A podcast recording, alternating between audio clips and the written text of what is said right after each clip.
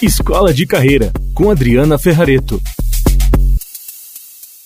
Olá, seja muito bem-vindo, muito bem-vinda a mais um episódio do podcast Escola de Carreira. Eu sou Adriana Ferrareto e, como você já sabe, se você me segue por aqui, eu atuo como educadora executiva, dando treinamento em empresas, para equipes, lideranças e como coach de carreira, ajudando as pessoas a identificarem os seus talentos e usarem isso da melhor maneira possível. É, no episódio de hoje, a gente vai conversar sobre a questão de quantos nossos talentos podem nos ajudar ou até nos atrapalhar, quem sabe, para o processo de decisão. Se você está aí precisando tomar uma decisão em relação à sua carreira, um assunto importante da sua vida, eu acho que esse episódio de hoje foi feito especialmente para você então. Fica ligado, ligada nesse processo todo, porque tem bastante coisa legal para gente conversar aqui. O fato é que não é fácil tomar decisão. A gente sabe que vez por outra nós nos deparamos com esse processo de ter que decidir algo.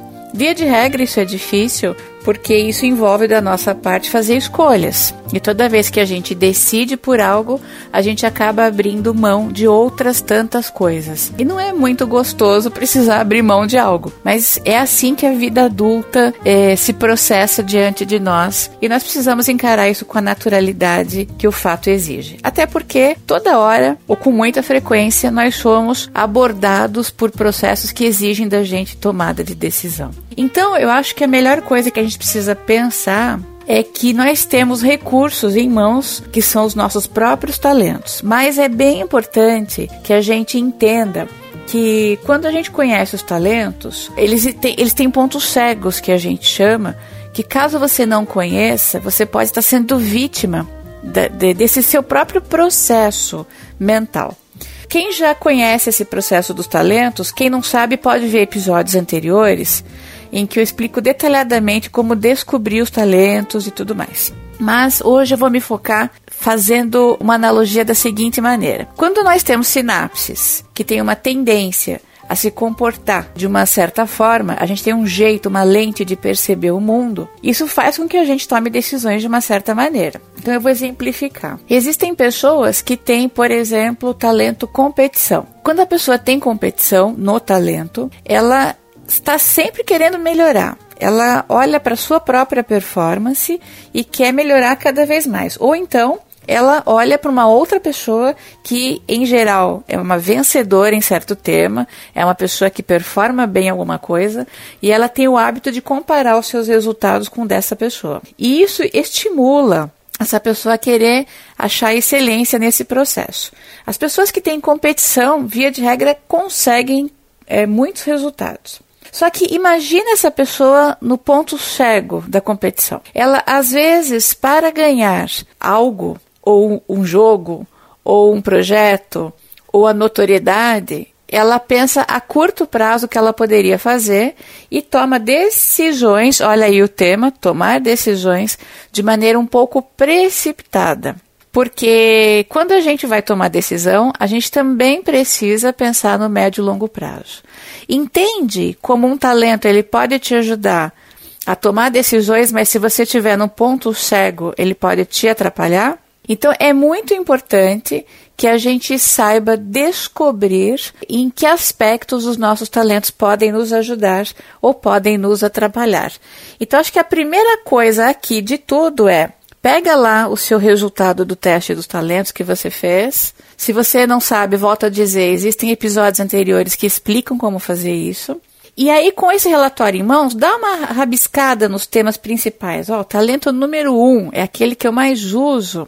Puxa vida, se ele tiver em alta, no positivo, ele pode me ajudar a tomar decisões assim, assim, assado.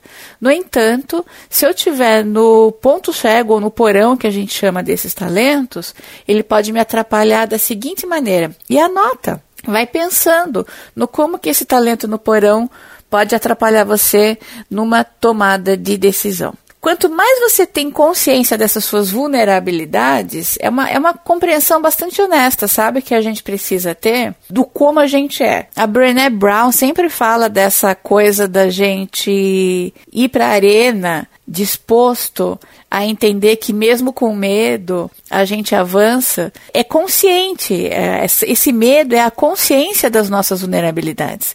Então, quando você consegue entender esses pontos cegos dos teus talentos, você está fazendo um grande exercício de consciência das tuas vulnerabilidades. Então, é muito maduro da sua parte e vai te trazer uma ajuda profissional imensa para que você consiga pensar no processo de tomada de decisão. Agora, seria interessante que nós tivéssemos uma estrutura mais otimizada, assim, para poder tomar a decisão. Então, vamos pensar que toda vez que você precisa tomar uma decisão, se você puder seguir esses passos, pode ser, não é 100% de certeza que vai dar certo, mas pode ser que eles tragam bastante luz, informação, é, eles ajudem a gente a sair um pouco daquele núcleo emocional de tomada de decisão e traga racionalidade para o processo.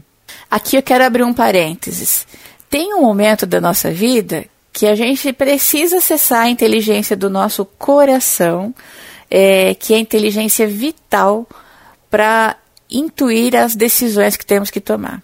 Mas isso é bem no final do processo. Antes, passa por todo um escrutínio é, de fatos e dados para você poder orientar as coisas que você de fato deseja fazer. Então, vamos estabelecer aqui sete etapas para a gente poder tomar decisões baseadas em coisas que sejam legais para a gente e para os outros.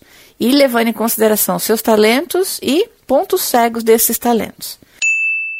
Então vamos lá. O item 1. Um, primeira coisa que você tem que identificar é a decisão em si. O que está sendo colocado na tua frente que você precisa escolher? Você tem que decidir.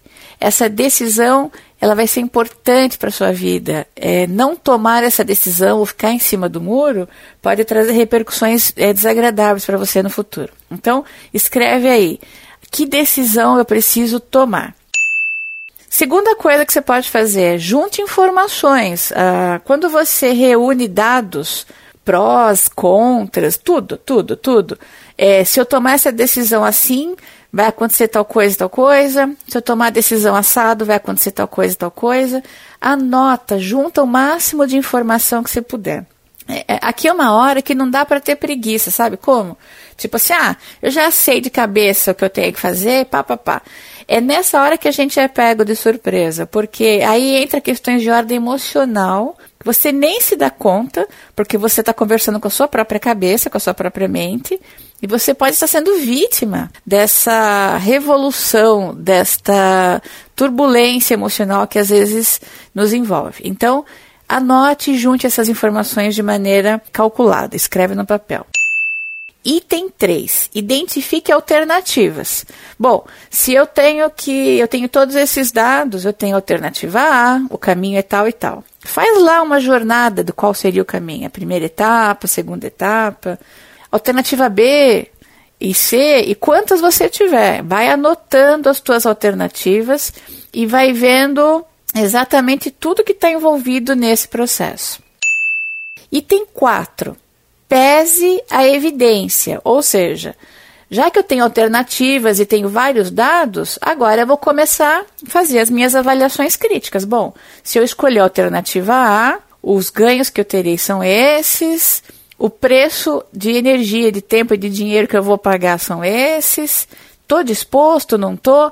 É, aqui no item 4, pesar a evidência é exatamente isso. É você ter a capacidade de conseguir, diante da, das informações, avaliar esses processos.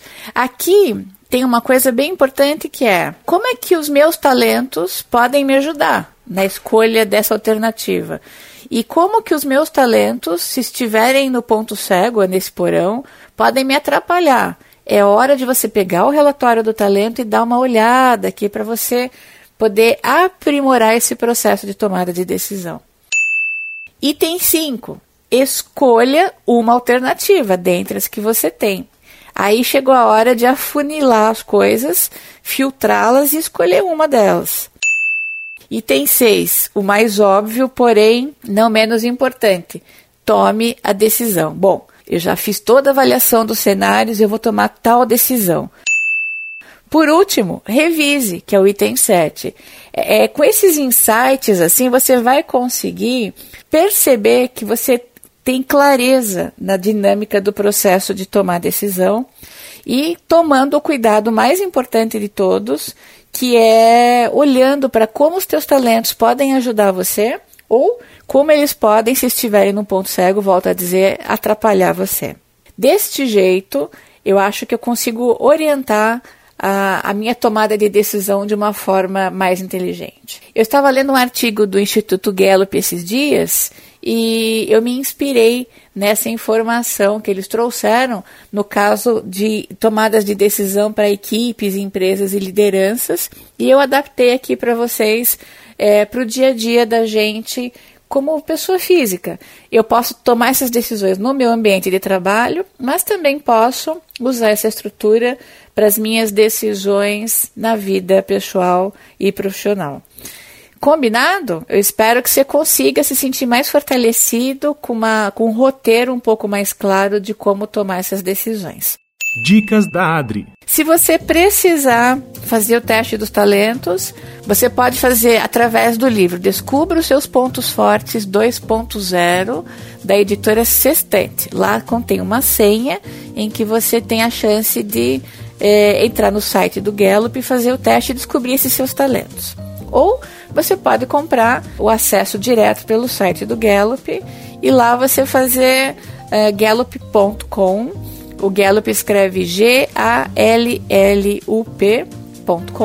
E lá você entra com a senha, você compra um acesso e pode também fazer o seu teste. O do livro é um pouco mais barato, mas ele acessa os seus cinco talentos. Se você fizer pelo site do Gallup, você consegue ter um relatório completo.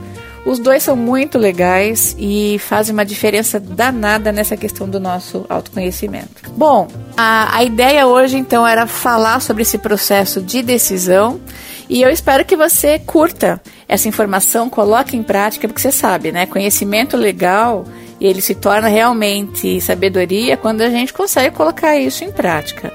Então, antes de você começar a ler mais outros livros e escutar outros podcasts, minha sugestão é Anote esse negócio aqui que você escutou, põe na tua agenda e pega uma decisão que você tem que tomar e usa essa estrutura, vê se funciona. Usa uma vez, duas vezes, tira insight disso.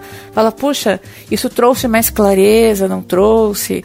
É desse jeito que a gente vai aprendendo e vai validando esses novos aprendizados. Então, eu queria deixar isso aqui para você como sugestão também. Se você quiser saber mais sobre carreira, futuro do trabalho, os seus talentos e tudo mais, tem chance de você aprimorar e aprofundar esses conhecimentos lá no meu site www.adrianaferrareto.com.br. Inclusive, se você for lá, assina a newsletter para você poder receber informações que só a turminha que está na minha lista é que recebe, porque eu não gosto de praticar spam e mandar e-mail para todo mundo que nem sabe que eu existo. Então, se você quiser saber mais dessas coisas, se inscreve lá que daí entra na tua caixa de e-mail. É, outra coisa que você pode fazer é assinar aqui esse podcast para você poder ouvir onde e quando você quiser. E aí eu tenho mais uma sugestão para você. Se você gostou e deseja compartilhar com a sua equipe ou com alguém que você pensa que possa ser útil essa informação, faça. Eu acho que essa pode ser de fato uma grande contribuição para o desenvolvimento de alguém. Eu acredito sinceramente que juntos, cooperando, a gente pode fazer a diferença. Bom, é isso. Deixo aqui um abraço afetuoso para você e até o nosso próximo episódio. Tchau, tchau.